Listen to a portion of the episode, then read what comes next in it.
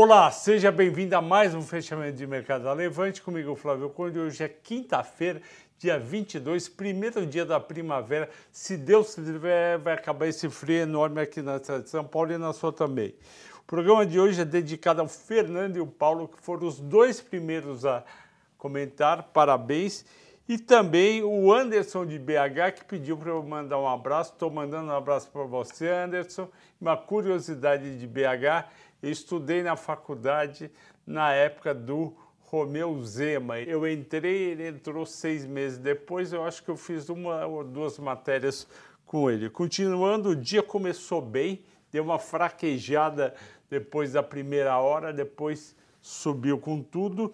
Para fechar 114.070, 1,91 de alta na contramão dos Estados Unidos, onde o Nasdaq fechou 1,30 de queda, o Dow Jones 0,3 de queda. E por que caiu o mercado americano? Mesmo motivo de ontem, porque o Fed aumentou, não só, não foi o aumento de ontem de 0,75, mas é a perspectiva de chegar no fim do ano a 4,5, talvez 4,75, e quem sabe no primeiro trimestre até passar de 5%. Eu lembro que o maior juros do Fed dos últimos 20 anos foi em 2008 em 5,5. Então já está lá quase no topo. E no discurso, Jeremy Powell, presidente do Fed, virou e falou: olha, a gente quer ver a economia desacelerar, o emprego, o emprego fraquejar. Isso daí quer dizer potencialmente menos vendas. O mercado americano foi lá e ficou vendendo ações. Eu acho não que a venda está errada, mas eu acho que a economia não vai desacelerar, como o Jeremy Powell falou. Ah, mas você falou ontem mesmo, quem está no Brasil não pode falar. Eu concordo, quem está no Brasil não pode falar, a chance de errar é muito grande, mas tem uma, uma pessoa aqui com a gente que.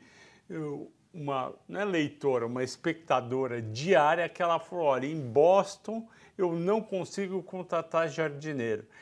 E eu, eu não acho que 4,5 ou 5 ou 5,5 de juros vai fazer cair a demanda, vai fazer cair o emprego. Mas vamos lá, o importante é que o Brasil virou o queridinho dos mercados internacionais, inclusive o dólar caiu para 5,11. Quem diria, minha gente, que exatamente quando Fed acelera o aumento de juros. E quando você tem os dois candidatos bem mais colocados na pesquisa para presidente, falando que vai continuar a gastar mais, que vai ter mais déficit fiscal, quem diria que o dólar ia para 5,11? Se você perguntasse isso há seis meses atrás, o pessoal ia falar 5,50, 5,60. O dólar foi feito para deixar economista e analista humilde porque o erro é enorme, bem como preço-alvo de bolsa. O que a gente acerta, bem acertando, é a direção da bolsa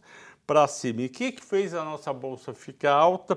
Ações educacionais por causa do Lula ficaram subindo mais, agrícolas subiram com preço de agrícola, de derivado, Eletrobras e TIM. Na ponta negativa, a IRB de novo um prejuízo agora no último mês, é uma pena. Migru caiu, que vinha subindo, CBC e Cash. Nas maiores altas, agora Vale R$ 70,00, 2,29 de alta. Petrobras 2,47, 31,94 e Tube mais 2, 28,87, chegando no preço que eu achava que era justo de curto prazo de R$ 29,00.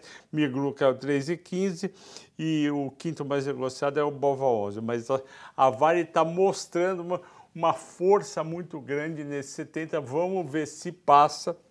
Vocês que me acompanham vêm comprando quando vai abaixo de 70 e Petrobras eu sugeri para vocês reinvestirem os dividendos. Agora a gente vai para as maiores altas, Cogna 8,76, Duque 5,80, SLC 5,72, Soma 5, Qualicorp 5. IRB do outro lado caindo junto com o CBC Queixa e Americanas. E qual foi a ação pedida por vocês? A ação foi a VEG. Por que, meu Deus, que a VEG está caindo se a empresa é tão boa, se a empresa é tão pujante, se ela vai tão bem? Na minha opinião, ela está caindo é, exageradamente. O motivo da queda é o seguinte: metade da receita dela do segundo trimestre foi de mercado externo 3 bilhões e meio ou 619 milhões de dólares. Uma empresa brasileira vender 3 bilhões e meio de produto com mais valor agregado, não é commodities, é muito bom. E desse, desses 719 milhões de dólares, metade, 46,8%, foi para a América do Norte. Se a América do Norte, Estados Unidos e Canadá vão entrar, como muitos acham, em recessão, existe o risco dessas vendas da América do Norte caírem. Se a Europa, que é 24% do, das vendas externas da, da VEG, também vai entrar em recessão, vai pegar justamente as vendas. Então, a VEG está entrando com dois drivers negativos. Recessão dos Estados Unidos na Europa, que pode, não é certeza, diminuir as vendas da empresa e dólar mais baixo. Porque, como você sabe, ela vende em dólares 719 milhões de dólares, ele tem um valor em reais com dólar a 5,30 e outro com dólar a 5,11. É por isso que as pessoas estão vendendo a VEG. Eu acho isso errado. Eu acho que VEG tem um está num preço atraente. Vamos checar aqui direitinho o preço dela, 31 reais. Ela chegou esse ano no pico a R$ 35,38, dia 1 de abril, e agora recentemente ela foi até R$ 24,00 no mês de julho. Então pode ser que tem gente que comprou nessa faixa de julho de 24 a 27 reais e está pondo lucro no bolso. Para você que é investidor de longo prazo, não venda a VEG, mantenha a VEG. Para você que quer comprar a VEG, espere ela ceder mais um pouco. Você vai lá, eu acho que aí na faixa dos 28, 29 é uma boa compra. Ok, pessoal? Agradeço a todos pela audiência, pela paciência. Até amanhã.